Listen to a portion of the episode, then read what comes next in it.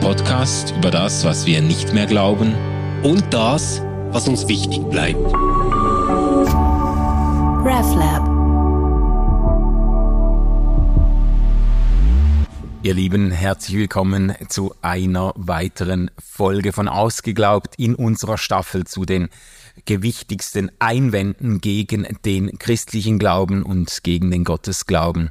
Überhaupt, wir sind bei der Theodizee angelangt, bei der Frage, inwiefern das Leid dieser Welt, die Erfahrung des Bösen gegen die Existenz Gottes spricht oder zumindest gegen einen allmächtigen und allgütigen Gott, der doch das Leid eigentlich verhindern können müsste und äh, verhindern ähm, wollen müsste. Also ähm, wie lässt sich das erklären, dass es doch noch äh, so viel auch so viel Leid, so viel Böses, so viel Sinnwidriges gibt in unserer Welt.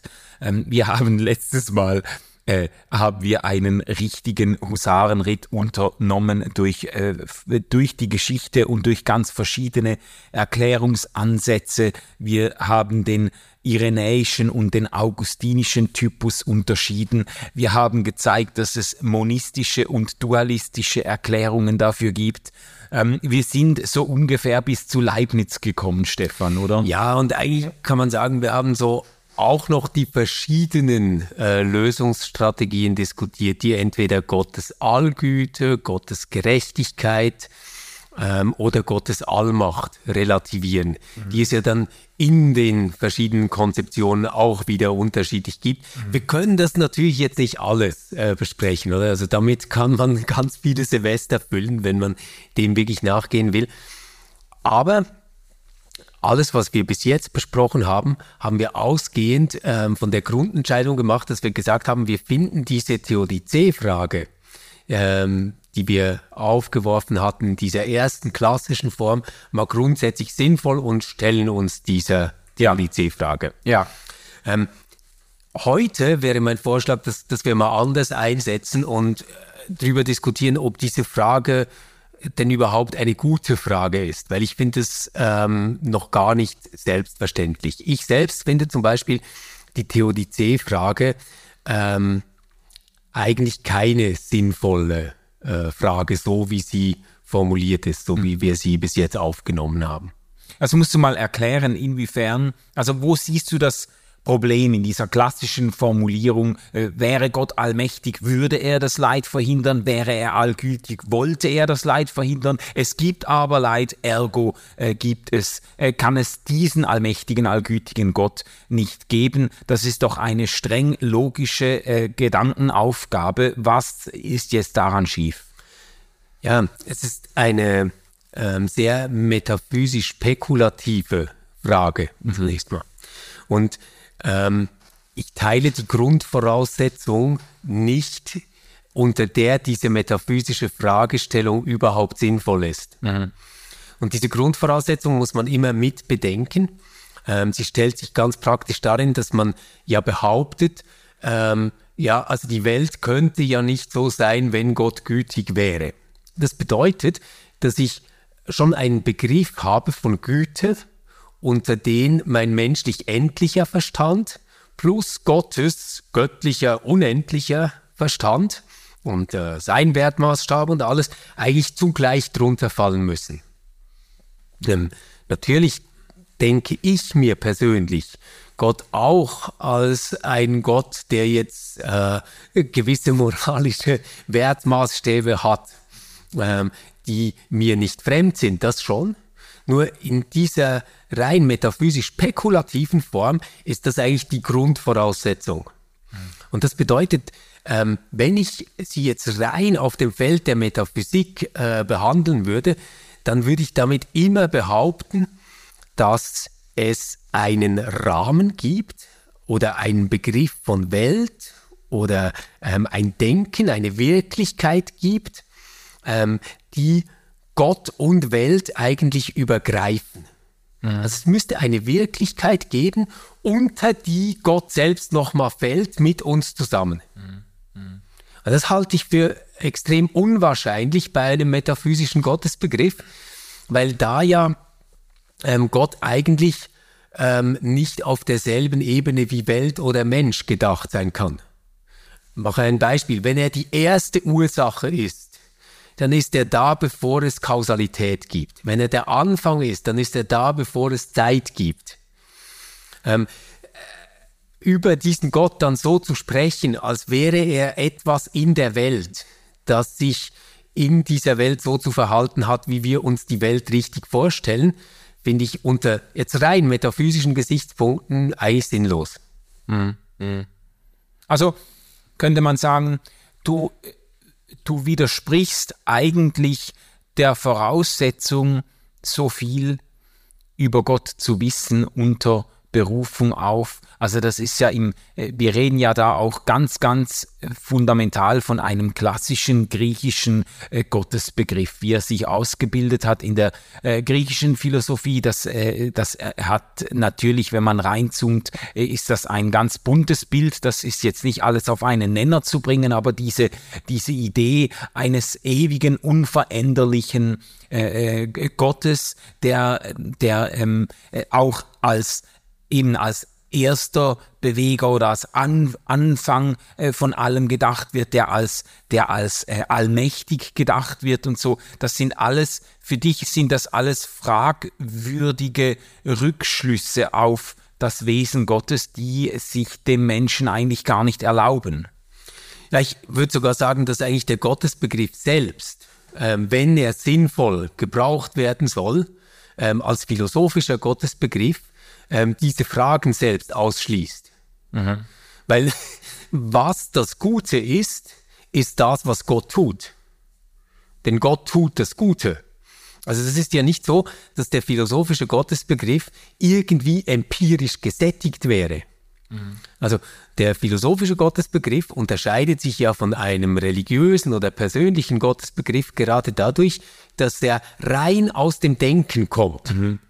Mhm. Ja, aber im Denken muss ich ja akzeptieren, dass Gott eigentlich etwas sein muss, was meinem Denken nochmal vorausgeht. Und zwar auch kausal. Also ich könnte nicht denken, gäbe es diesen Gott nicht. Ich hätte kein Bild des Guten, gäbe es diesen Gott nicht. Das, was aber in der Theodizee-Frage systematisch schief läuft, meine ich, ist, dass wir dann diesen Gott den wir denken, nochmal unserem Denken und Urteilen unterwerfen. Und das halte ich für, für schlicht äh, logisch mindestens sehr zweifelhaft. Mhm. Aber ich will mich nicht von der Frage drücken, sondern ich, ich sage das alles nur deswegen, weil ich glaube, dass es sich da eigentlich nicht um ein Logikproblem handelt, wenn wir über die Theodizee-Frage sprechen.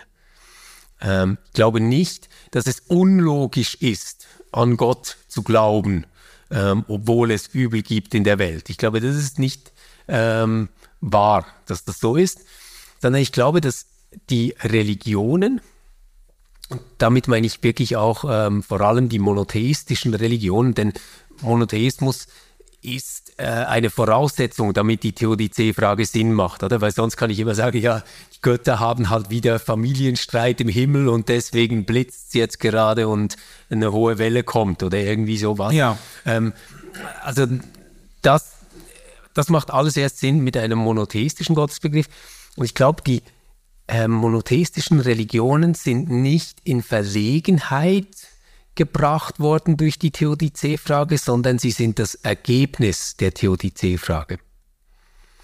Weil sie nämlich diese abstrakte philosophische Frage gar nicht als abstrakte philosophische Frage behandeln oder verstanden haben, sondern sich auf das beschränken, was Menschen können.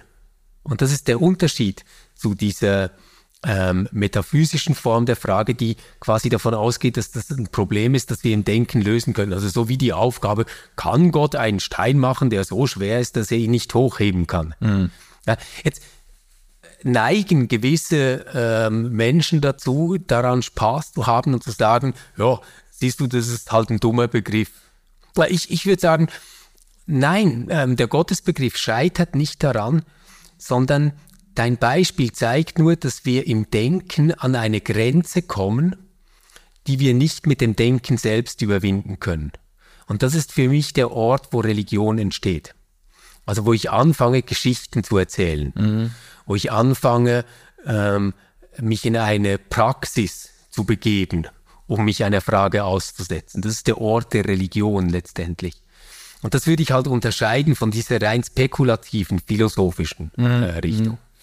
Ja, ich habe jetzt äh, tausend äh, Fragen, Anfragen, äh, Einwände und so. Ich weiß gar nicht, wo ich anfangen soll.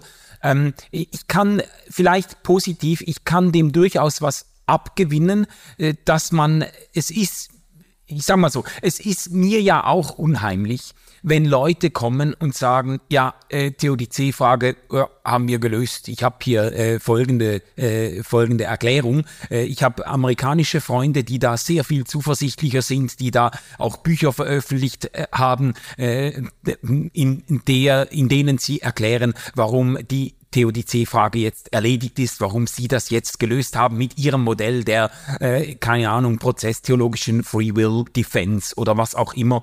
Ähm, und die dann wirklich, also die, ich, ich kenne die genug gut, um zu wissen, dass sie wirklich überzeugt sind, dass sie das jetzt gelöst haben. Das ist mir immer ein bisschen unheimlich. Da denke ich, also was die alles wissen, ähm, äh, das, ähm, das kommt mir dann immer auch ein bisschen hybrid vor und zu sagen, nein, es, es, das sind doch auch Fragen, die unsere, äh, unser Denkvermögen, unser Erkenntnisvermögen auch irgendwo übersteigen. Das ist mir eigentlich sympathisch. Ähm, ich äh, weiß jetzt nicht, ähm, ob ich, ähm, ob ich grundsätzlich damit glücklich würde zu sagen, ja, uns sind halt diese Begriffe oder diese Vorstellungen nicht zugänglich, weil wir als Menschen in unserem Denken so beschränkt sind. Gott ist größer, Gott ist mehr und damit dann, äh, also lass mich als Rückfrage formulieren. Willst du, willst du damit sagen, dass wenn wir Gott als gut oder als allmächtig bezeichnen, dass wir dann einfach etwas völlig anderes im Sinn haben, äh, uns vorstellen, als Gott vielleicht äh, tatsächlich ist, wenn er gut oder allmächtig ist. Nein, das will ich nicht sagen. Weil das wäre, genau, ja. das wäre eben das, nein, nein. das Fatale, wenn man für mich, wenn ja. man sagen würde, ja, äh, Gott ist so viel größer, ja. Gott kann auch gut sein und, äh, und Kinder verhungern lassen. Wir haben einfach halt einen menschlichen Begriff von gut. Weißt du, dann würde ich, dann finde ich ja, äh, äh, kann man schon sagen, aber dann zerrinnt uns ja alles zwischen den Genau, dann hat das Wort gut keine Bedeutung Exakt. mehr. Ja. Oder? Und das, ja. das wäre ja auch nicht befriedigend. Ja. Das, das meine ich auf gar keinen okay. Fall. Sondern ich meine nur, es geht um eine Bescheidenheit und zwar eine ähm, Bescheidenheit, die unsere Erkenntnisfähigkeit betrifft. Das mhm. meine ich damit. Ja. Ähm, die Metaphysik glaubt, ähm, dort eine Frage stellen zu können ähm, nach Gottes Allmacht, nach Gottes Güte etc. auf einem gemeinsamen Boden, den sie mit allen Menschen und mit Gott zusammen teilt. Mhm.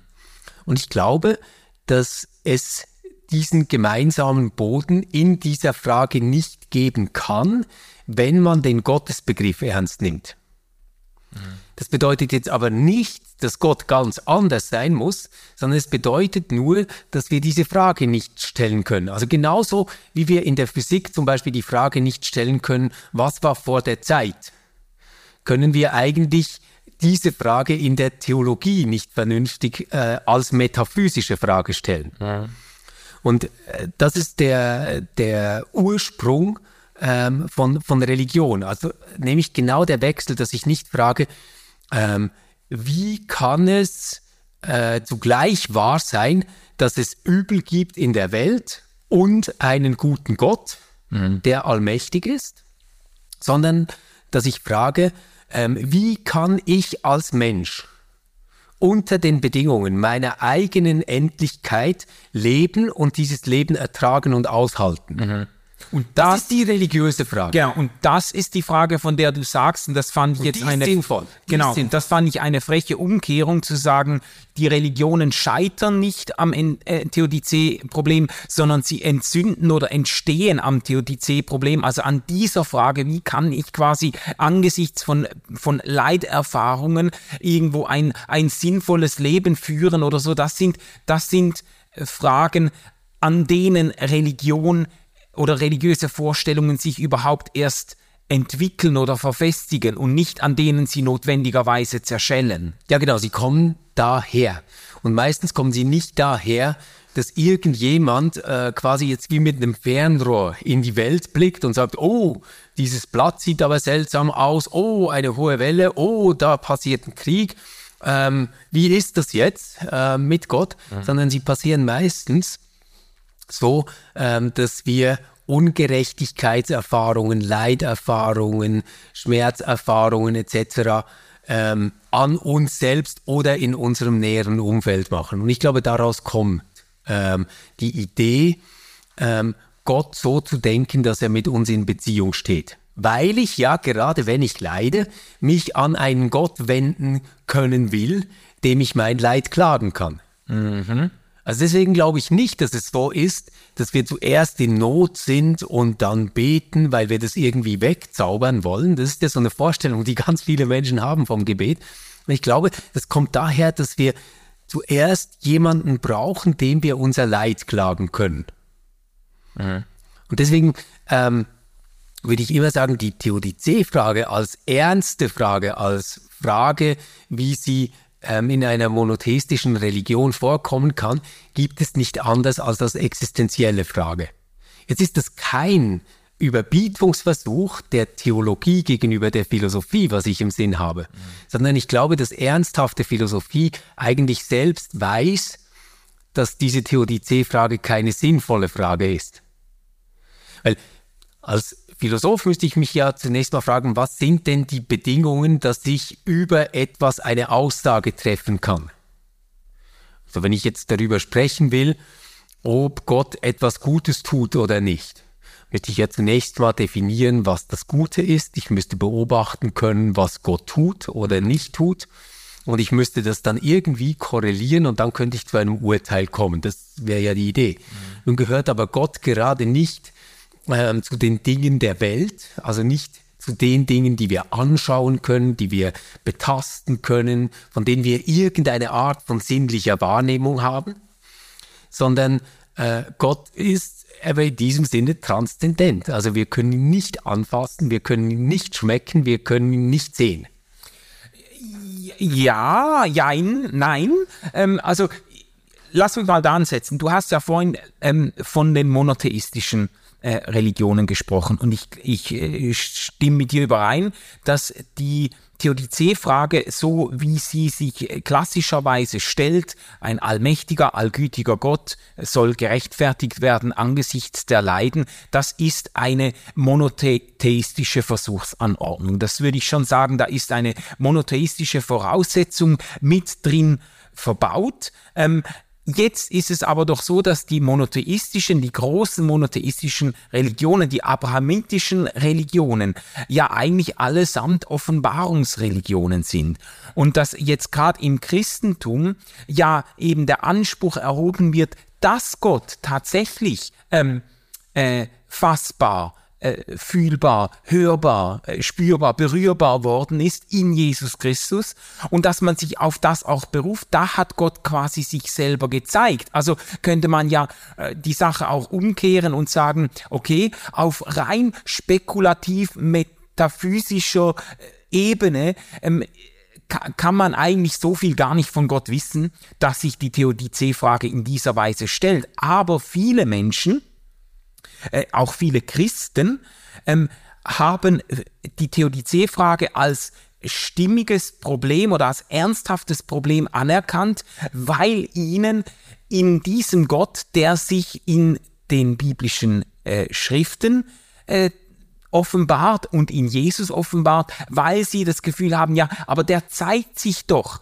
als allmächtig und als allgütig und deshalb erscheint ihnen auch die Frage legitim, weißt du? Also mhm. äh, äh, für, für sie und, und ich finde, da natürlich würde ich da nochmal ansetzen und sagen, welche Art der Allmacht soll sich denn im Leben von Jesus Christus zeigen? Das ist wahrscheinlich nicht diese Art der metaphysischen ähm, äh, bestimmten Allmacht, die man bei der Theodizee-Frage eigentlich im Sinn hat. Aber der Punkt, auf den es mir jetzt ankommt, ist, ähm, äh, die monotheistischen Religionen und gerade das Christentum als Offenbarungsreligion nimmt ja eben in Anspruch, dass eben tatsächlich Gott etwas von sich zeigt und man darum etwas von ihm wissen kann. Weißt du? Ja, aber, und das, das sind jetzt halt für mich wirklich zwei verschiedene Paar Schuhe. Okay. Also, den äh, monotheistischen Gott haben wir nicht nur im Judentum, im Christentum und im Islam, sondern der Philosophengott mhm. muss auch monotheistisch gedacht werden. Weil entweder ist Gott einer oder keiner. Ja. Das ist die Regel. Der eine. Weil sonst kann ich immer einen höheren Gott über diese Gottheit denken, oder? Also ja. komme ich zu einem infiniten Regress. Also mache ich irgendwo Schluss und sage, Gott ist dieses allerhöchste Wesen, über das nichts Größeres gedacht werden kann. Ja. Das, das wäre jetzt für mich so etwas, das gehört schon zum Philosophen Gott dazu. Mhm. Und sonst macht auch die ganze Theodizee-Frage keinen Sinn, weil dann könnte ich ja sagen, ja, die Frage stellen wir jetzt, aber es wird doch ein Gott kommen, der viel größer ist und dann ist das alles anders. Mhm. Oder das ist, ja, ja, ja. nicht intendiert in der Frage. Also das heißt, ähm, die monotheistische Voraussetzung ist nicht etwas, was erst über das Judentum, das Christentum oder den Islam eigentlich als Problemstellung reinkommt, mhm sondern es gibt viel mehr im Judentum, im Christentum und im Islam ein ständiges Ringen, Gott monotheistisch denken zu können. Mhm. Also ja. wir, wir, finden auch in der Bibel durchaus Vorstellungen, die wir nicht so leicht mit einem Monotheismus zusammenfügen. Absolut. Oder? Ja, ja. Also das heißt, auch da ist eine ähm, religiöse, wenn man so will, Lerngeschichte, mhm. Äh, mhm. die läuft. Das ist jetzt das eine. Und jetzt das andere ist, ähm, ich, ich kann natürlich sagen, ich verstehe mich jetzt aber als Christ und frage mich dann, wie kann ich mir diesen Gott, der sich in Jesus von Nazareth gezeigt hat und durch Tod und Auferstehung als der Christus äh, bekannt wurde, denken angesichts des Übels in der Welt? Aha, aha. Das wäre eine total sinnvolle Frage. Die finde ich richtig. Aber die ist schon existenziell, weil ich frage mich, wie kann ich mir das denken? Ich weiß also, dass ich diese Frage als Mensch stelle, der ähm, in eine Geschichte verwoben ist, die sich selbst als Offenbarung versteht und frage mich jetzt, wie kriege ich das, was ich sehe, mit dem, wovon ich glaube, dass es mir offenbart worden ist, zusammen. Ja. Also es ist etwas anderes als das abstrakte ähm, Theoriespiel zu sagen, wie gehen A, B und C so zusammen, dass D existiert. Mhm. Mhm. Das ist etwas ganz anderes, finde ich. Okay. Und da, das, also für dich sind das zwei Paar Schuhe, eine, eine rein philosophisch abstrakte Diskussion über das Theodizee-Problem und äh, deren Lösungsvarianten. Das ist für dich eine Sache und eine andere Sache wäre für dich zu fragen, als Teil einer bestimmten religiösen Tradition, als, als Christ oder Christin, die äh, in dieser, äh, in dieser Geschichte steht, zu fragen, ja, wie verhält sich denn dieser Gott, an den ich glaube, der sich in Jesus Christus gezeigt hat, wie verhält der sich zu meinem Leiden? Ganz genau. Oder weil auch der Philosophengott ist allmächtig. Und mhm. auch der Philosophengott muss gut sein. Und der Philosophengott muss vor allem verstehbar sein. Das sind die Voraussetzungen, ja. die wir aus der Metaphysik ganz leicht ähm, ableiten können, oder? Also wenn Gott und Welt nicht ähm, zusammen in einen Verstehenszusammenhang gebracht werden können, dann ist jeder metaphysische Gottesbegriff sinnlos. Also verstehbar muss er sein. Ähm, dass Gott allmächtig sein muss, das ergibt sich rein aus der Definition, was Gott ist. Mhm. Oder? Gott ist der, der allmächtig ist, der alles tun kann, von dem aus alles kommt und alles, was er tun will, wird in die Tat umgesetzt. Das, das ist der philosophische Gottesbegriff. Mhm. Mhm. Plus, ähm, das, was wir jetzt als Güte haben, das ist natürlich äh, Gott als das äh, quasi, wie, wie, wie will man sagen, ens perfectissimus, also das, ähm, das, das über das ja. nichts Vollkommeneres gedacht werden kann. Aber im Christentum, und äh, da stellt sich jetzt mir diese Frage, sind ja diese Begriffe nochmal ganz anders gedacht. Ja. Also da ähm, ist zum Beispiel der Begriff der Macht ja kein Begriff, der quasi wie eine mathematische Operation von Potentialitäten gedacht wird, sondern Gott ist einer, dem es immer wieder gelingt, die Beziehung zu seinem Volk, zu seinem Sohn, zu den Menschen nicht abbrechen zu lassen, komme was wolle. Ähm, es ist auch der Gott, der die Menschheit fast ausgelöscht hat und ähm, die Tiere auch fast ausgelöscht hat mit der Sintflut und der dann Reue empfindet und sagt, ich verspreche euch, das werde ich nie wieder tun. Mhm. Ich schließe einen Bund mit euch. Also Gott, der als Bundespartner vorkommt. Ja. Ähm, es ist, es ist äh, Gott, der seine Güte nicht darin zeigt, dass er immer zu allen immer nur nett ist und, und wir sofort schon wissen, was er jetzt tun wird, sondern es ist der Gott, der, wenn er übers Ziel hinausgeschossen ist, mit dem, was ihm gerecht schien, Reue empfindet und umkehrt mhm. und etwas anderes probiert. Ja, also das, also das ja und, und das ist halt ein ganz anderer Gottesbegriff. Ja. Das, das meine ich. Exakt. Das, und das ist mir alles sehr nahe. Also das äh, ist natürlich ein Problem in der klassischen Fragestellung, dass eigentlich die in der klassischen Theodizee-Frage mit verbauten Begriffe der Allmacht Gottes, der Allgüte Gottes und so oft entwickelt werden, eben philosophisch, metaphysisch entwickelt werden, eigentlich hinter dem Rücken der Selbstoffenbarung Gottes im Christentum, hinter dem Rücken, jetzt ganz konkret würde ich sagen, auch hinter dem Rücken äh, des äh, ähm, menschgewordenen Gottessohnes und des Gekreuzigten. Also man kommt ja nicht unbedingt, wenn man jetzt die Evangelien liest, auf die Frage, dass dieser Gott, der da, ähm, der sich da in Jesus Christus zeigt, dass dieser Nazarener, der da in Galiläa herumläuft und sich den Kranken und Zerbrochenen annimmt und schlussendlich elendiglich am Kreuz äh, ähm, hingerichtet wird von den Römern, dass dieser, äh, dass dieser Nazarener jetzt den allmächtigen Gott verkörpert, oder? Ja, es ist sogar so, dass die Frage nach der Theodizee in der metaphysischen Form, wie wir sie jetzt diskutiert haben, eigentlich das Mindset ist, dass du brauchst für die Aussage, wenn du unter dem Kreuz stehst und sagst, hey, wenn du der Sohn Gottes bist, dann steig doch herab. Ja. Ja, genau. Das wäre genau dieselbe Logik. Du kannst es doch, es wäre doch besser, jetzt nicht zu sterben, dann komm doch runter. Das, das ist ja. die Logik. Ja. Er, er tut es aber nicht, also ist er nicht der Sohn Gottes. Ja. Und das Evangelium erzählt eine ganz andere Geschichte. Ja. Es erzählt, dass das, was uns als Unglück erschien, als etwas, was Menschen getan haben, eine Notwendigkeit war ähm, zur Errettung vieler. Mhm. Und es erzählt die ganze Geschichte so, dass da nicht irgendwie ein blöder Zwischenfall passiert ist und Gott musste das dann irgendwie fixen, sondern es erzählt es so, als wäre das Gottes geplante Intervention in die Welt, in die Geschichte und in jedes einzelne Leben hinein. Mhm. Mhm. Und die Geschichte muss man jetzt sagen, wenn man das jetzt theodizee-relevant äh, ausziehen will, die Geschichte äh, endet eben nicht mit dem Kreuz. Ja, genau. Das, äh, das Entscheidende äh, geschieht drei Tage später. So. Und, und dort finde ich halt jetzt doch, ist doch ultra plausibel zu sagen, es ist nicht so, dass diese Geschichte an der Theodizee-Frage zerbricht, sondern sie ist eine Reaktion darauf, dass wir ähm, das, was es Übles gibt in der Welt, mit dem, dass wir selbst versuchen, nicht Übles zu tun und irgendwie auf der richtigen Seite zu stehen, versuchen zusammenzubringen. Mhm. Dafür ist doch diese Geschichte ein wunderbarer Ausdruck.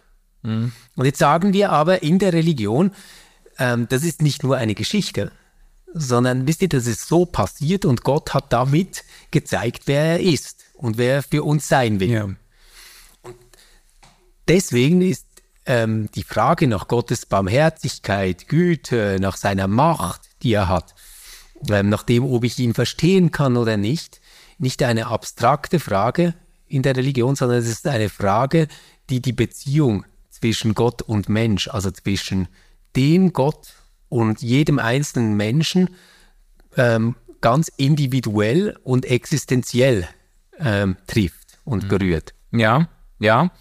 Äh, vielleicht könnte man zurückgehen auf den Einstieg in die letzte Folge, als wir so biblische Motive zusammengetragen haben und gezeigt haben, dass äh, auch der Gedanke eines Tun-Ergehen-Zusammenhangs sehr prominent vorkommt in biblischen Überlieferungen, dass man, ähm, dass man äh, das auch ausgeweitet hat auf äh, mehrere Generationen, um irgendwie die Rechnung aufgehen zu lassen, dass man in der Apokalyptik irgendwie dann Jenseitsvorstellungen aufgemacht hat, die, äh, die das Ganze äh, retten sollten. Und jetzt könnte man das ergänzen und sagen, ähm, neutestamentlich christlicherseits äh, wäre die Auferstehung Jesu eigentlich die ultimative Theodizee, in der deutlich wird, dass das Leiden und der Tod nicht das letzte Wort hat. Äh, das wäre dann aber auch eine Theodizee, die in gewisser Weise noch aussteht irgendwie.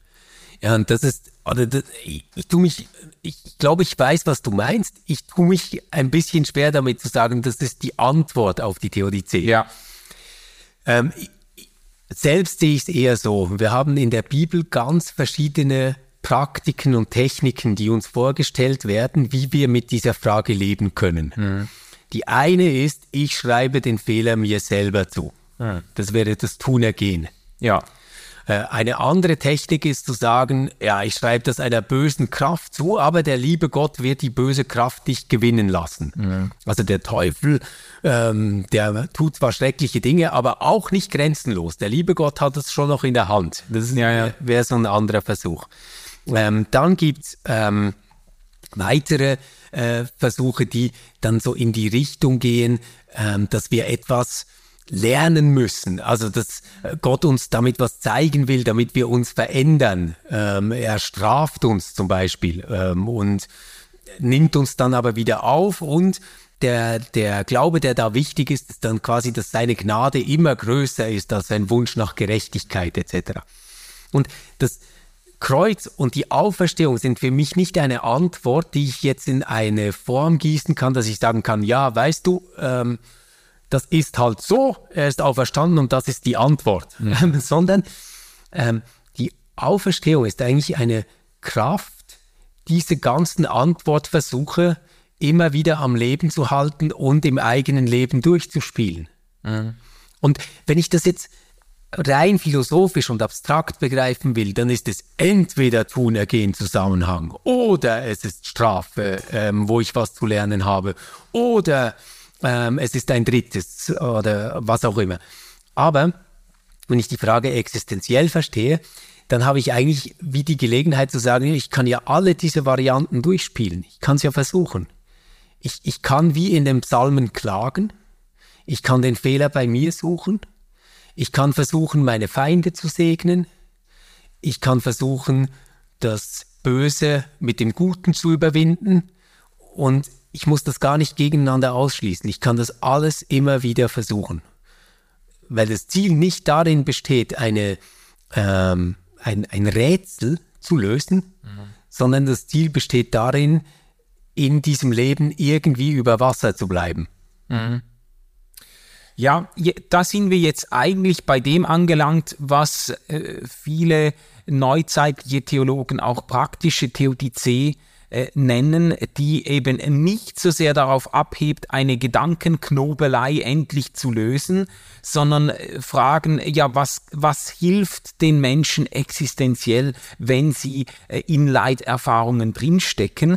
Und ähm, ich, ich kann dem viel abgewinnen und würde natürlich auch sagen, ähm, mir liegt jetzt nichts daran, jemandem irgendeine irgendeine Erklärung abzusprechen oder irgendeine Strategie madig zu machen, die ihm hilft oder ihr hilft, mit dem eigenen Leid umzugehen. Ähm, und gleichzeitig äh, finde ich, ähm, die ganzen Strategien, die man auch praktisch hat, irgendwie Sinn wiederzugewinnen, mitten in Leiterfahrungen und so weiter, die haben ja immer auch theoretische Implikationen. Die sind ja nicht, nicht völlig theoriefrei. Und manchmal wird das ja auch ganz explizit gemacht. Ich habe auch schon ähm, ich habe ja auch schon Leute getroffen, in irgendeinem Zusammenhang habe ich das, glaube ich, sogar schon mal erzählt, äh, eine Person, die durch eine extrem schwierige psychische Erkrankung gegangen ist mit Klinikaufenthalt und wirklich durch die Hölle ging und mir dann erklärt hat, das Einzige, was sie in dieser Zeit am Leben erhalten hat, das Einzige, was ihr Auftrieb und Sinn gegeben hat, ist die völlige Gewissheit, dass Gott ihr Leid genauso gewollt hat, wie sie es jetzt erfährt, dass sie quasi in diesem göttlichen Plan, in dieser Vorherbestimmung äh, ähm, Gottes, in dieser Prädestination aufgehoben ist. Sie hat darin ganz viel Trost gefunden. Und ich kann mich noch erinnern an die innere Zerrissenheit, die ich da empfunden habe. Äh, irgendwo, da ist plötzlich der Seelsorger und der Theologe in mir sind auseinandergefallen, weil seelsorgerlich natürlich ähm, äh, keinen Grund hatte, dieser Person jetzt noch den letzten äh, Teppich unter den Füßen wegzuziehen und zu sagen, ja, aber das ist ja ganz fürchterlich und was glaubst du hier eigentlich? Ich habe das natürlich dann bestärkt irgendwo oder zumindest stehen gelassen, aber habe dann auch gefunden, gefunden äh, auf der Theorieebene äh, oder auch längerfristig ist das jetzt für meiner Meinung nach keine hilfreiche Erklärung für äh, äh und keine hilfreiche Strategie mit dem Bösen umzugehen oder das, was du in der ersten Folge genannt hast, dieses dieses Karma-Denken oder dieses dieses äh, äh, ähm, positive Denken, das überzeugt ist, dass man eben mit schlechten Erwartungen seine schlechten Ereignisse selber herbeigeführt hat. Wenn jemand jetzt kommt und sagt, ja, äh, da, das habe ich gemerkt, ich muss jetzt einfach wieder ähm, mehr äh, positive Erwartungen hegen, dann wird und, und sich das so zurechtlegt. Weißt du, was ich meine? Dann ja. würde ich, dann, ich fände, auch wenn die Person ganz viel Trost findet und ganz viel Hoffnung findet in dieser Erklärung, ich fände sie halt doch irgendwie ganz schlimm. Mhm, das also, kann ich gut verstehen. Ich glaube, das liegt auch daran, dass wir ähm, wenn wir, das ist jetzt Theologe genannt, oder? Ja. Ähm, gegenüber dem Seelsorger. Und ich glaube, wenn wir theologisch denken, dann suchen wir eine Lösung etwas, das nicht nur für diesen Fall jetzt gerade hilft, mhm. sondern etwas, das auch in vergleichbaren oder anderen Fällen zutreffen würde und funktionieren würde. Also wir wollen das auch irgendwie rational so durchdringen, dass wir einen Koffer haben, äh, in dem wir Werkzeug finden, auch für ein nächstes Problem, mhm, mhm. das sich auch da bewährt. Es gäbe natürlich auch eine andere Art zu betrachten. Man könnte sagen, wenn, wenn wir die Hiobs-Geschichte nehmen, dann haben wir eigentlich eine ganz lange Zeit dieser Geschichte, in der mal alle Eventualitäten und Rezepte durchgespielt werden. Hat vielleicht dein Vater, hast nicht du, ist es nicht so das? Also alle Fehler mal bei sich selbst, in der Generation davor, in irgendetwas, was man nicht gemacht, aber gedacht hat, etc. zu suchen. Dann kommen die ganzen nächsten Strategien, die durchgespielt werden. Und das, was bewundernswert ist an Hiob ist, er nimmt diesen rettenden Strohhalm nicht. Ja. Er verweigert das. Er sagt, nein, nein das, das tue ich nicht. Und das, was am Schluss kommt, ist Gott selbst. Ja. Der, der spricht, oder? Und ich glaube, wenn, wenn wir jetzt diese Geschichte nehmen und das auf die existenzielle Situation ähm, einer Christin, eines Christen übertragen, dann könnte das ein Hinweis darauf sein, dass es nicht darum geht, eine Lösung zu finden, in der wir das intellektuell durchdringen, so dass wir ein Rezept haben, das wir immer anwenden können, sondern vielleicht ist das eine Entwicklungs- und Lerngeschichte, ja. wo wir Tunergehen Zusammenhänge durchspielen, wo wir ähm, versuchen, aus dem Übel zu lernen, ähm, wo wir ganz viel klagen müssen, um irgendwie damit fertig zu werden. Bis dann irgendwann der Moment, und das ist ja bei Hiob eigentlich äh, der, der Schluss, Gott muss ihm da stark helfen, aber das ist der Schluss, ähm, wo er sich dem hingibt, wo er mhm. quasi überwältigt wird ja. von Gott. Und die Antwort, die, die ich darin finde, ist nicht eine intellektuelle Antwort, die ich jetzt in die Aussage packen könnte. Am Schluss steht immer, dass wir uns von Gott überwältigen lassen müssen. Das glaube ich gerade nicht, ja. dass das funktionieren würde. Aber ich glaube, dass ganz am Schluss immer die Hoffnung ist, dass Gott diese eigene Frage, die man selbst wird, angesichts des Leids in der Welt, nochmal aufheben kann. Mhm. Also dass dort wo uns unsere Praktiken, Antworten und Versuche nicht mehr tragen, nicht das Nichts ist, ähm, sondern Gott. Mhm. Das, das wäre so, aber, aber was das jetzt heißt, das zeigt sich in einem Leben ganz individuell. Ja. Das, das kann die Gemeinschaft sein, ähm, die dich auffängt und trägt. Das kann ähm, ein Lied sein, das macht, dass du weiterleben kannst, dass dir diese Kraft gibt. Mhm. Es kann das ähm, wunderschöne Gefühl sein des Betens, wenn man schweigen kann und merkt, dass da etwas ist, was mhm. trägt. Also da, da, da gibt es x Möglichkeiten, die ich jetzt nicht einfach auf einen Nenner bringen kann. Mhm. Aber ich glaube, wir, wir, wir können da auch ein bisschen entspannt sein und sagen, naja, Menschen können ganz viele Dinge versuchen, bis Gott sie an ihr Ziel bringt, ähm, damit fertig zu werden. Mhm. Mhm. Ja, ähm, und, und doch habe ich für mich gemerkt, dass in eigenen Leiterfahrungen zwar jetzt nicht unbedingt die elaboriertesten Theorien mir geholfen haben, äh, diese äh, äh, spannungsvollen Gottesattribute in Einklang zu bringen oder irgendwie so. Das ist dann, wenn man wirklich in der Scheiße steckt, äh, jetzt nicht unbedingt die Literatur, die einem dann aufbaut oder so. Aber ich, ich, ich kann doch sagen, dass für mich jetzt gewisse Erklärungsmodelle oder gewisse Motive, zum Beispiel oder ganz konkret die Überzeugung, dass Gott nicht in das Böse verwickelt ist, dass Gott nicht in mein Leid, dass Gott mein Leid nicht herbeigeführt hat. Ähm, und auch, dass Gott ein empathischer Gott ist, der sich an die Seite der Leidenden stellt und ihnen nahe ist. Das sind für mich jetzt äh, weit mehr als nur theoretische Bausteine in einer Theodizee, sondern das sind für mich wirklich Überzeugungen geworden, äh, die mich auch getragen haben in Leiterfahrungen, die mir unglaublich unendlich wichtig geworden sind, auch so als und schon auch als theologische Überzeugungen, die aber irgendwo auch gesättigt sind mit der Erfahrung, ähm, dass das wirklich, dass das mir äh, wenn ich das jetzt mal individuell formuliere, mir wirklich fundamental geholfen hat auch. Wie auch gerade mich an diesen an diesem Gott festzuhalten oder an äh, mein Vertrauen an diesen Gott nicht loszulassen. Das war für mich ganz, waren für mich wichtige Einsichten. Mhm.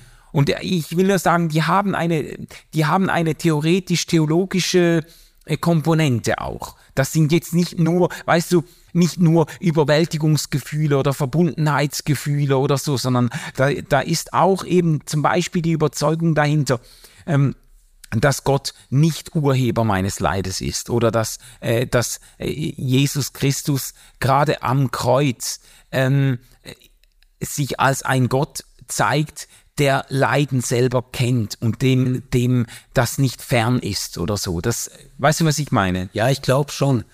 Ähm, ich ich denke halt einfach, also wir, wir werden immer sehr rasch abstrakt, wenn wir ein Konzept finden wollen, das mhm. dann für alles passt.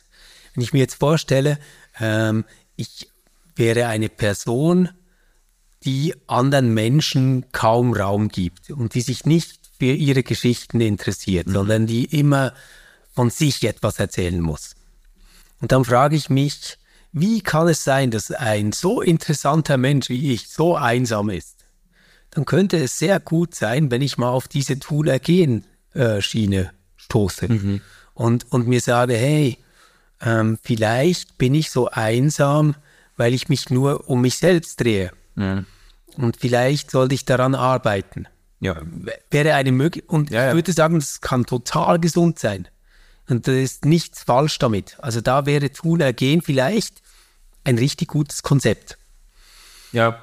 Und es könnte sein, dass ich und ich meine das ganz unironisch, ein Haustier verliere, das ich sehr geliebt habe.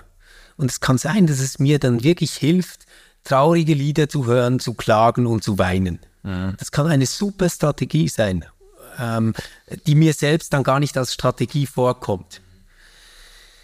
Ich glaube aber, dass hinter allem, und das ist für mich schon so, eben, du, du siehst auch, auch ich suche ähm, diesen Fluchtpunkt, wo alles zusammenläuft. Mhm. Aber, aber ich, ich versuche es jetzt mal den abstrakt zu formulieren, aber es geht mir gar nicht um etwas Abstraktes.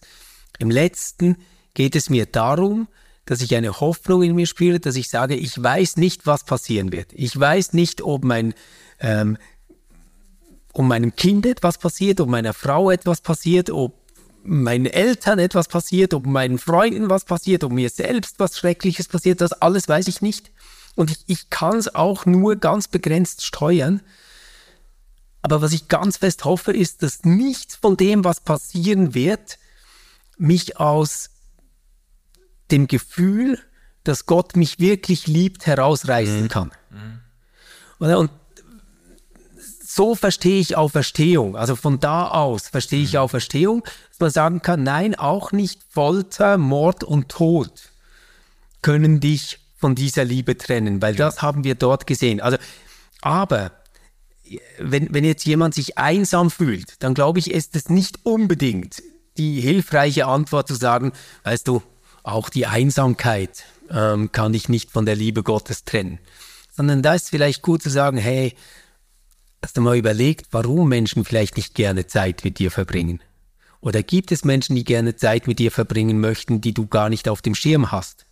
Und vielleicht ist das dann das Hilfreiche dort. Mhm. Und angesichts einer schlimmen Nachricht, die man kriegt ähm, von einem Arzt oder so, kann, kann aber vielleicht das andere, dass man eine Hoffnung in sich findet, dass man auch damit nicht alleine ist und Gott bei einem bleiben kann, etwas ganz Kraftvolles und Mächtiges ja, sein. Ja, ja, also da kann ich mitgehen und ich finde das jetzt auch gut, hast du nochmal äh, die verschiedenen auch Erklärungs Ansätze, auch innerbiblische Motive auch nochmal ein bisschen stark gemacht. Man muss die nicht in Bausch und Bogen verwerfen. Die sind einfach als Universalerklärungen, sind die nicht tauglich.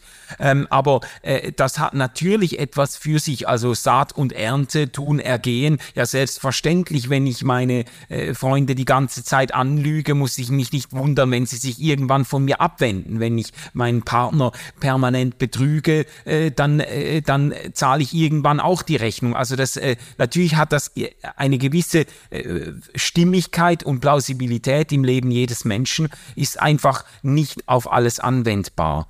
Ähm, ja, und es kann nicht das ähm, letzte große ganze Problem sein. Ja. Weil vor dem stehen wir, sobald wir in der Welt sind und uns selbst denken können, machen wir ziemlich bald die Erfahrung, dass dieses Leben endlich ist und wir sterben werden. Mhm. Und damit müssen wir irgendwie klarkommen. Mhm. Und auf diesen Skandal reagieren Religionen. Ja. Mhm. Auf diesen Skandal reagieren Religionen.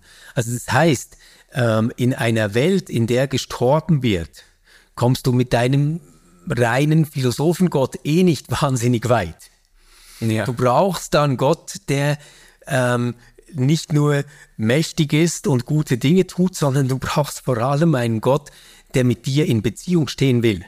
Und das denken Religionen. Ja. Und das machen sie erfahrbar und erlebbar. Das, das ist genau der Ort, wo Theodizee dann praktisch wird. Mhm. Und du und ich, wir werden beide in gar nicht allzu ferner Zeit sterben. Und das, was wir dann haben, wird nicht irgendwie ein, ein abstrakter Satz sein wie, ähm, in, mit und unter Jesus Christus hat der Herr den Tod überwunden oder irgendwie sowas. Das, das wird gar nicht das Bild sein, das wir da noch haben. Bin ich völlig überzeugt. Sondern das, was wir haben, ist das, was an Hoffnung übrig bleibt aus dieser Geschichte, die wir immer wieder gehört haben, über die wir immer wieder nachgedacht haben, dass da nichts kommt, was uns von der Lebendigkeit und Liebe Gottes trennen wird. Ja. Und ich glaube, das Schlimmste, was einem Menschen passieren kann, ist, ähm, zu spüren, dass man diese Hoffnung nicht mehr haben kann, dass da nichts mehr ist, das trägt. Ja. Ja. Nur ist das für mich gerade kein Argument, die Theodizee so zu verstehen, dass sie mich in den Atheismus führt, mhm. weil ich kann immer noch sagen, ja, vielleicht zerbreche ich an dieser Welt und dann werde ich Nihilist. Das kann sein. Mhm. Diese Chance gibt's. Also Jesus sagt äh, zu den Jüngern, ähm, betet, damit ihr den Glauben nicht verliert. Ja. Also das ist ja. eine reale Option hier. Ja. Aber bis dahin versuche ich mich an der Hoffnung festzuhalten, dass es nicht so kommen muss. Ja, ja, ja vielleicht können wir als äh, letzte, letzten Gesprächsgang können wir uns noch überlegen, wie virulent und wie aktuell diese Theodizee-Frage als Anfrage an den Gottesglauben überhaupt noch ist. Weil das, äh, ich finde ich find das eigentlich noch wichtig, sich das mal zu überlegen, weil das ja ganz prominent immer wieder vorgebracht wird, das ist quasi eben der Fels des Atheismus, das ist neuzeitlich das große Aber äh, im Blick auf den Gottesglauben, aber wie soll das denn mit dem, äh, mit dem Leiden dieser Welt zusammengehen? Wie soll das mit Auschwitz zusammengedacht werden? Man hat äh, Theodizee-Frage natürlich, selbstverständlich im Zusammenhang oder im Nachgang, äh, im Rückblick auf die Auschwitz-Verbrechen äh, ähm, äh, immer wieder aufgeworfen und gesagt, man kann gar nicht mehr nach Auschwitz an Gott glauben und so weiter. Gleichzeitig ähm, könnte man natürlich sagen, äh, die Theodizee-Frage verliert eigentlich im Zuge der zunehmenden Säkularisierung der Gesellschaft auch an Bedeutung. Also äh, es, es gibt eine Untersuchung von Karl Ernst Nipkow in den 90er Jahren, da hat er noch ein, ein Buch geschrieben und die, das Theodizee-Problem als größte Schwierigkeit in der Gottesbeziehung von Heranwachsenden bezeichnet und laut Umfragen quasi ausgemacht, dass damit die meisten äh, Jugendlichen und Heranwachsenden äh, zu kämpfen haben. Aber dann gab es äh, später Folgeuntersuchungen, die dem gerade widersprochen haben und äh, gezeigt haben, dass sehr viele äh, Menschen, gerade Jugendliche, nur noch sehr wenig Interesse für die Theodizee-Frage zeichnen und äh, Gott eigentlich äh, gar kein Thema mehr ist oder die Frage nach Gott und dem Leid gar keine Einbruchstelle für den Unglauben mehr ist, sondern die Leute ohnehin eigentlich nicht mehr in diesen Kategorien denken. Also man könnte auch äh, vielleicht auch ein bisschen die Voraussetzung äh, auch unserer, unseres Gesprächs ähm, äh, ein bisschen hinterfragen und sagen, ja, je weniger die Leute an diesem monotheistischen Gottesbild festhalten. Je säkularisierter die Gesellschaft wird, aber auch vielleicht je pluralisierter die religiösen Anschauungen werden, eben Leute, die irgendwie äh, ein, keine Ahnung, die polytheistische Vorstellungen hegen, die irgendwie esoterischen äh, Gedanken von Schwingungen und, und Magnetfeldern und weiß nicht was anhängen, denen stellt sich die Theologie die C-Frage in dieser Form gar nicht. Also könnte man vielleicht auch sagen, ja, äh, die Frage hat sich auf kurz oder lang eigentlich selbst erledigt. Ja, wahrscheinlich stimmt das für sehr viele Menschen. Und ich glaube aber nicht, dass ähm, dieses äh, Denken so kompliziert und so plural und so vielschichtig ist, äh, wie wir das gerne annehmen, sondern ich glaube, es gibt genau zwei Elemente, die äh, im Mainstream das Denken der Menschen äh, prägen.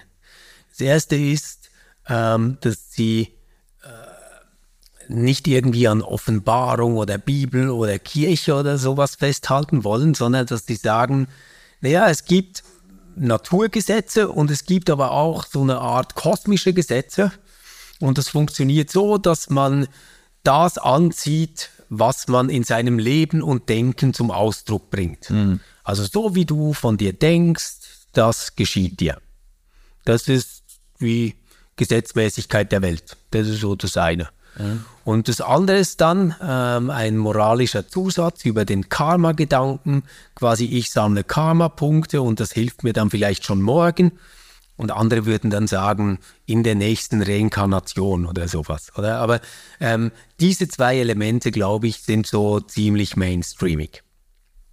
Jetzt, ich kritisiere das gar nicht. Also wenn jemand damit gut leben kann, ähm, dann viel Spaß. Das ist wirklich nicht ironisch gemeint jetzt und ich bin da auch nicht verzweifelt oder so drüber. Ich glaube nur, dass es letztendlich gar nie mit der Option Gott wie wir ihn jetzt zur Sprache gebracht haben, gerechnet hat. Und die Theodizee-Frage stellt sich deswegen also als existenzielle Frage für die einzelnen Menschen nicht oder nicht mehr, ähm, weil dieser Gott überhaupt nie eine Möglichkeit war, ähm, vor der sie ihr Leben gedacht haben. Mhm. Also sie kennen ihn nicht. Ja. Und ähm, ich glaube aber, dass es sehr gute Gründe gibt, praktische Gründe, aber auch denkerische Gründe, ähm, an einem Gott, wie man ihn ähm, in der jüdisch-christlichen Tradition kennenlernen kann, festzuhalten, weil er intellektuell sehr viel bietet gegenüber diesen Mainstream-Elementen, die man hat. Ja, ja. Und man kann natürlich sagen, egal welche äh, Weltanschauung man sich zusammenstrickt oder welche Gottesvorstellungen oder Jenseits- oder Transzendenzvorstellungen einen äh, überzeugen, äh, die Frage nach dem Warum äh, der von Leiterfahrungen äh, stellt sich dann doch immer wieder. Oder die Frage, also es es kann in allen möglichen, äh, auch religiösen und pseudoreligiösen, auch von mir aus nicht religiösen Welterklärungsversuchen geschieht, geschehen ja Dinge, ähm, die man irgendwie nicht gerecht findet, die man nicht fair, fair findet, wo, wo das eigene Erklärungssystem vielleicht nicht mehr aufgeht. Und dann bricht nicht die klassische Theodizee-Frage auf, aber doch auch die Frage, ja, warum ist mir das jetzt passiert? Ich habe doch irgendwie, ich habe doch mit positiven Ausgängen gerechnet und habe doch die richtigen Schwingungen ähm, äh, äh, gehegt und so und jetzt ge geschieht mir das und das. Ähm, äh, wenn man jetzt da ganz stramm atheistisch dran geht und äh, dann ist einfach Shit happens, dann ist ja. klar, dann ist das eine nihilistische äh, Erklärung einfach, ja, da hast du jetzt halt einfach irgendwie, äh, der Zufall hat der ja. Übel mitgespielt und ja. so, aber so richtig hilfreich ist es natürlich auch nicht mit dem Leid äh, zurechtzukommen. Glaube ich auch. Ich, ich glaube nämlich, dass ähm, egal welche Theorie wir haben, wir immer in Schwierigkeiten kommen, Erfahrungen, die wir in der Wirklichkeit machen, die wir in unserem Leben machen, irgendwie mit dieser Theorie zusammenzukriegen. Mhm. Ich habe vorhin gesagt, es gibt für mich sehr gute Gründe an einen äh, jüdisch-christlichen Gott äh, zu glauben, gerade angesichts des Leids. es hat damit zu tun, dass ähm, dieser Glaube von mir nicht verlangt, Wirklichkeiten auszublenden. Wenn ich an ein kosmisches Gesetz von Anziehung, von Tun, Ergehen etc. glaube, dann ähm, muss ich ziemlich äh, breite Scheuklappen tragen, damit ich durch die Welt komme, ohne meine Theorie anzupassen. Mhm. Es gibt dann Dinge, die ähm, kann ich sehr motiviert und mit viel Elan äh, in Angriff nehmen und steuern. Zum Beispiel berufliches Vorkommen, ähm, den Körperfettanteil senken, Trainingspläne umsetzen, solche Dinge. Das, das, ich glaube, dafür funktioniert das wunderbar. Ich denke aber, dass man ähm, besser aufgehoben ist in einem Bild, das von Anfang an das letztendliche Scheitern menschlichen Lebens durch den Tod mitbedenkt. Ja. Und ich frage mich halt dann immer jetzt bei diesen Selbstoptimierungsgedanken oder auch Karma-Gedanken, was, was machst du, wenn du irgendwann realisierst, dass du echt selbst ähm, sterben wirst? Mhm. Also trägt dich dann das Gefühl immer noch, dass du aber jetzt mit 75 Jahren schon wahnsinnig fit bist im Vergleich zu anderen 75-Jährigen. Weißt du so, ja. die, diese ganzen ähm, Gedanken, glaube ich, werden irgendwann leer. Und ich finde es halt eigentlich sinnvoller, das Leben so zu leben, dass man sich eingesteht, dass man vergänglich ist, dass man endlich ist, dass man sterben wird, dass man nicht sein eigener Schöpfer ist, mhm. sondern dass man wirklich ähm, ein Geschöpf ist, das einer Wirklichkeit unterliegt, die es nicht überleben wird. Und der jüdisch-christliche Gott ist das Deutungsangebot in dieser Wirklichkeit, die man nicht überleben wird, an einer Beziehung festzuhalten, von der man hoffen darf, dass sie über diese Grenze hinaus trägt. Ja. und das ist für mich keine Vertröstung auf ein Leben nach dem Tod. Das ist ganz, ganz wichtig. Das ist für mich eine Grundlage, ähm, dem Bösen und den Üblen, das kommt und das in jedem Leben kommen wird, ähm, so gegenüber zu treten, dass man weiß, dass auch dort, wo man nicht stehen bleiben kann, wo man untergehen würde, äh, man wieder diese Hoffnung finden wird, die einen aufhebt. Ja. Das ist, bin, bin wieder an diesem Punkt wie, wie beim letzten Mal mit dem Gottesbegriff und der Projektionsthese. Wir werden nicht entscheiden können, ob der Nihilismus recht hat und dann nichts ist. Ja. Außer irgendwie unsere Selbstmotivationskräfte und Selbstheilungskräfte, die wir haben. Oder ob da ein Gott ist. Das werden wir nicht entscheiden können. Ich sage einfach, für mein Leben erweist es sich als sehr viel befreiendere und sinnvollere Hypothese, an diesem Gott festzuhalten. Mhm.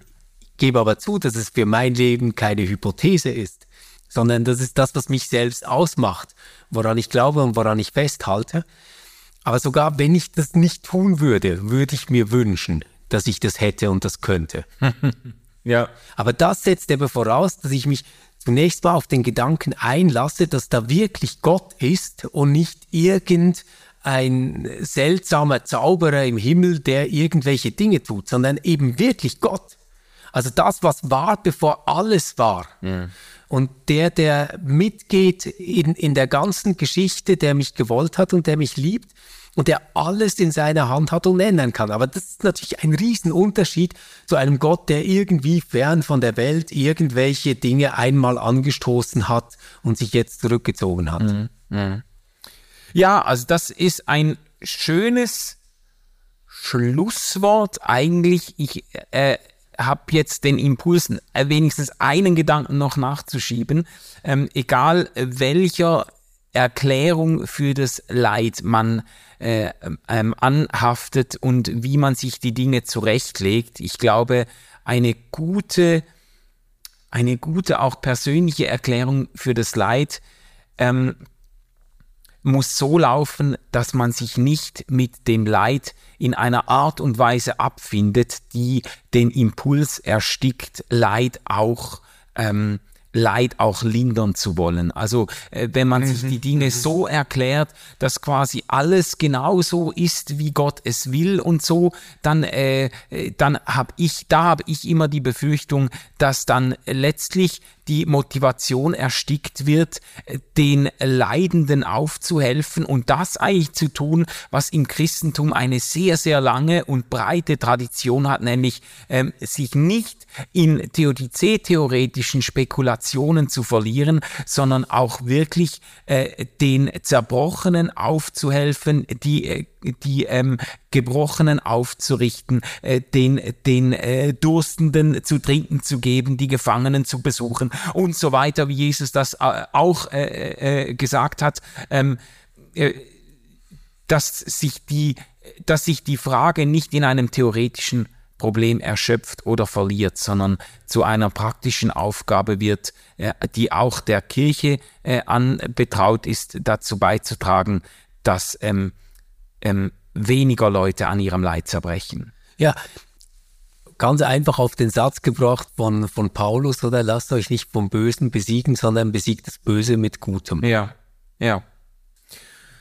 Gut, lass uns an der Stelle, ach, das, die, die Geschichte ist, ähm, ist äh, so komplex und äh, es gäbe so viel zu sagen, aber wir setzen hier mal einen Punkt und äh, danken euch, dass ihr in dieser Staffel mit uns unterwegs gewesen seid. Ganz viele Rückmeldungen. Die Staffel ist noch nicht zu Ende.